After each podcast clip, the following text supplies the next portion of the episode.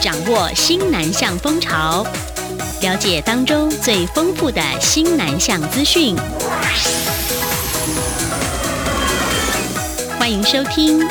新南向新潮向》。欢迎收听今天的《新南向新潮向》。侨委会在日前邀请了泰国安美德集团、泰达电以及台湾的中华经济研究院资策会、台湾智慧城市发展协会以及海内外台商代表，就台湾与泰国在智慧城市领域的合作机会与前景进行了交流。驻泰国代表李应元也视讯连线参与。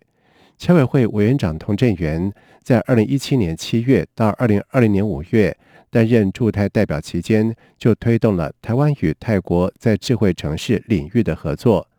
他在致辞时表示，侨委会今年稍早和马来西亚举办第一场智慧城市产业交流会，成果丰硕。瑞士洛桑管理学院在九月十七号公布二零二零全球智慧城市指数，台北市名列全球第八，亚洲第二。政府二零一六年成立亚洲细谷计划执行中心。以物联网促进产业转型升级，以创新创业驱动经济成长。侨委会将持续推展海内外智慧城市产业连结以及商机媒合。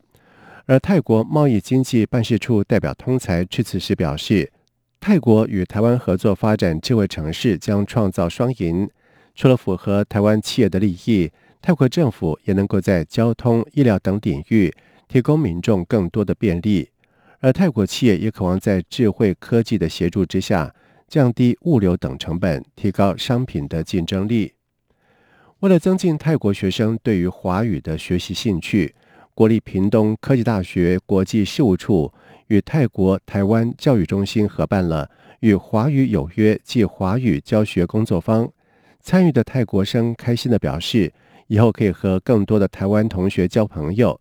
而台湾学生则是从泰国同学的身上学习到了泰国的文化，彼此教学相长。记者陈国维的报道。屏东科技大学举办与华语有约暨华语教学工作坊，除了致力增进泰国学生学习华语的兴趣，也培养台湾华语师资培育生在华语文授课的能力。屏科大表示，这次培训的内容涵盖实体课程及线上课程教学技巧，先由华语教师进行华语教学培训，再让学员实际演练。相关主题活动则由华语师培生协助执行，并以实体空间及线上等多区域活动方式，借由台湾师生、华语文中心、太极生以及泰国台湾教育中心的合作，与泰国学生分组进行华语学习。就读屏科大博士班的泰国学生舒丽说：“他很开心能参加这次活动。我们希望参加这种活动以后，我们可以交更多的台湾朋友、台湾同学，然后可以练习中文，也可以帮忙我们泰国朋友。”可以认识，可以知道台湾的文化。台湾学生周子恩则透露，自己非常喜欢泰国文化。我也曾经学过泰文，以及到泰国实习。我参与这一次活动，身为泰国学生的中文学伴，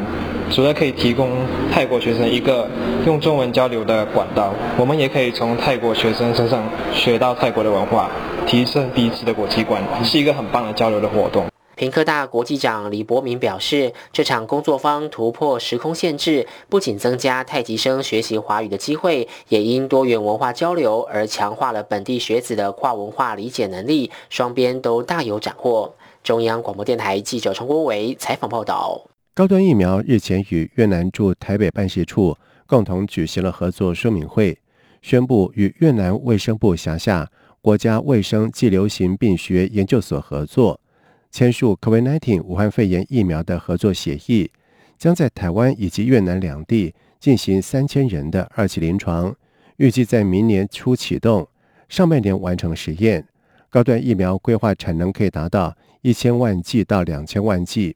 行政院卫福部常务次长施崇良表示，疫苗是防疫终极的武器，在面对全球疫情在升温，台湾在防疫上持续超前部署。台湾已经超过了两百天没有出现本土案例，检验能力、检测能量以及疫苗都需要同步布局。考量疫苗发展还是未定之数，除了积极扶植国内厂商研发制造之外，也必须要有采购计划并行，才能够确保民众有疫苗防护。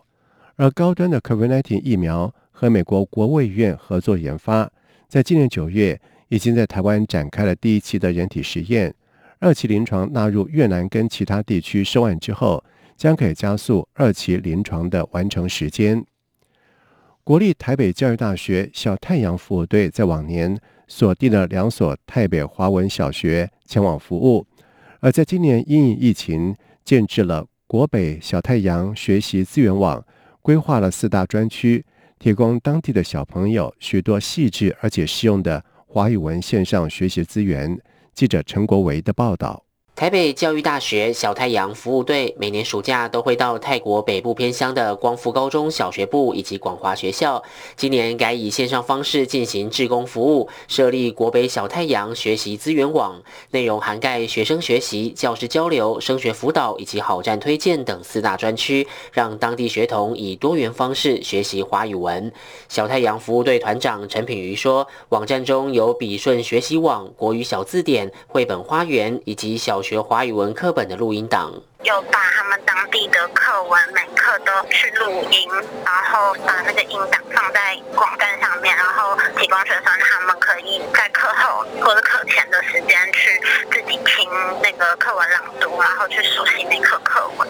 陈品瑜提到，团队也将过去几年学长学姐制作的故事集剪辑成有声书，把那个图画就是把它拍照，然后把它剪成一个影片这样子。然后那个目前我们是放在 YouTube 上面，然后观看次数大概七成都是泰国那边的学生看。当地学校就有电脑老师在课堂上介绍国北小太阳学习资源网，引导学生使用网站内丰富的学习资源。小太阳服务队表示，未来将持续扩充网站中有关生活华语、汉字文化节等主题的学习资源，并以口述搭配重点字幕和图片的方式制作教学交流影片，与当地老师互动。目前已经录制华语文及数学方面的教学影片，协助学校辅助新手老师提升教学方法。中央广播电台记者陈国伟台北采访报道：屏东东港首座外籍渔工公共淋浴间正式的开放启用，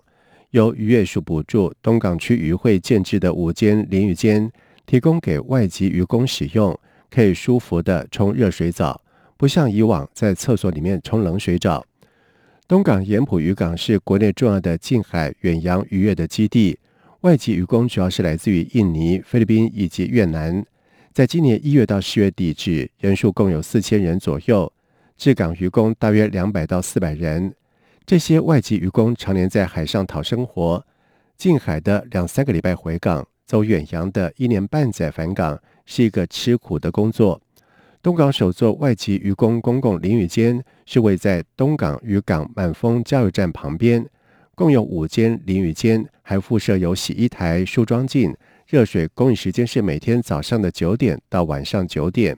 东港区渔会总干事林汉筹表示，以前渔工们都是在港区厕所水龙头冲冷水，而且欠缺隐蔽性。在未来还会再规划更多的淋浴间。感谢渔业署补助建制樱花虾产销班的协办，希望营造和谐友善的劳动环境，让这些常年离乡背井为台湾渔业发展付出的外籍渔工。感受到像家一样的温暖跟关怀。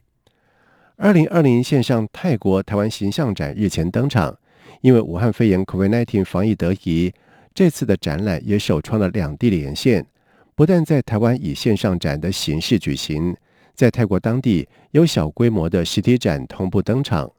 成为了贸协在今年唯一一场海外仍有实体展的台湾形象展。贸协董事长黄志芳乐观地预期，泰国场次有望超越先前的越南以及印尼场，促成超过两千万美元的商机。黄志芳表示，这次台湾有一百八十家的厂商在线上参展，并且有超过了四百场预约云端洽谈；而在泰国的实体展，有十家厂商展出了三十六项的商品，大部分为台湾的精品，包括了健身器材在内。同时，他还表示，疫情促成的运动商机，对台湾健身器材业者来说，就像是吃到一颗补丸，而且还有台湾健身器材业者撤出中国，选择落脚在泰国，后续的商机可期。另外，台泰双方不仅是贸易密切，皆重视文创发展，而且民众喜爱对方的文化饮食，所以开幕也特别手绘了动画，呈现展览特色，以及展现两地合作的精神，呼应泰国文创潮流的风气。开幕典礼形式是别具创意。欢度三十周年校庆，义守大学在日前举办了首届的一首国际先生小姐选拔活动。如同选美班，来自于十个国家的十三位的外籍生，不仅要比帅比美，还要比机智反应。最后是由香港学生吴华诺荣登一手国际先生，泰国学生丽丽荣获了一手国际小姐。丽丽更因为关注网络霸凌的问题，同时获得了一手联合国大使奖。记者陈国维的报道。第一届一手国际先生小姐出炉，由香港生吴华诺和泰国生丽丽带上王冠与后冠。选拔过程竞争激烈，十三名国际生除了要分别穿上传统服饰和现代服饰上台走秀，还要接受机智问答，并在事先准备一段影片，针对联合国十七项永续发展目标，选定一个相关议题进行阐述。义守大学国际及两岸事务处处长吴黛西表示，今年是搭配三十周年校庆。首次举办这项选拔活动，一手国际先生跟小姐们，除了在舞台上要展现呃各国的文化之外，那更要对啊联合国所呃倡导的这些议题来提出他们的看法，那也让学生除了在感受文化之外，也了解到啊一个大学在国际上所要扮演的一个角色跟责任。获选一首联合国大使奖的丽丽，选定平权议题，和校内同学分享自身对网络霸凌的看法。她强调，网络霸凌随时有可能出现在你我身边，所以大家要在网络上做什么，都一定要三思而后行。评审叶思莹说：“这群国际生的表现，真的令众人刮目相看。例如说，像全球饥饿问题，或者像那个泰国的同学，他讲到网络霸凌的问题，并且。”都是用全英文来表达。觉得他们的表达都非常的清晰，而且思路非常的清楚。那这些都是让我觉得这个比赛其实是提供了学生一个很好的机会。那我也很期待未来这些同学他们能够继续有不同的发声。一守国际先生及一守国际小姐将成为学校形象代言人，往后在国外教育展等活动担任大使角色。丽丽期盼未来能善尽代言人的身份。吴华诺则希望以后能借由举办各式活动。连结国际生和台湾同学，让彼此更融洽。中央广播电台记者陈国伟采访报道。一场以影片介绍台湾和印尼文化创意产业互动以及发展的活动日前展开，有十二部关于台印两地文创工作者的影片在线上播放，并且配有中文、印尼文字幕，期盼增进双方民众更认识彼此。文化部和中华民国驻印尼代表处。中华民国驻马来西亚代表处合办印尼文化创意产业台湾周的活动，在亚洲首创展的 YouTube 频道播放了这十二部的影片，从农创、青创、社创、首创等主轴介绍台湾和印尼的文创交流。而根据主办单位的介绍，农创议题讨论了印尼清真料理的饮食禁忌、印尼饮食及其在台湾的发展。青创议题则是讨论了印尼青年来台创业的可能性，并且介绍台湾的创业环境；而社创议题分享了移工的生活文化跟处境；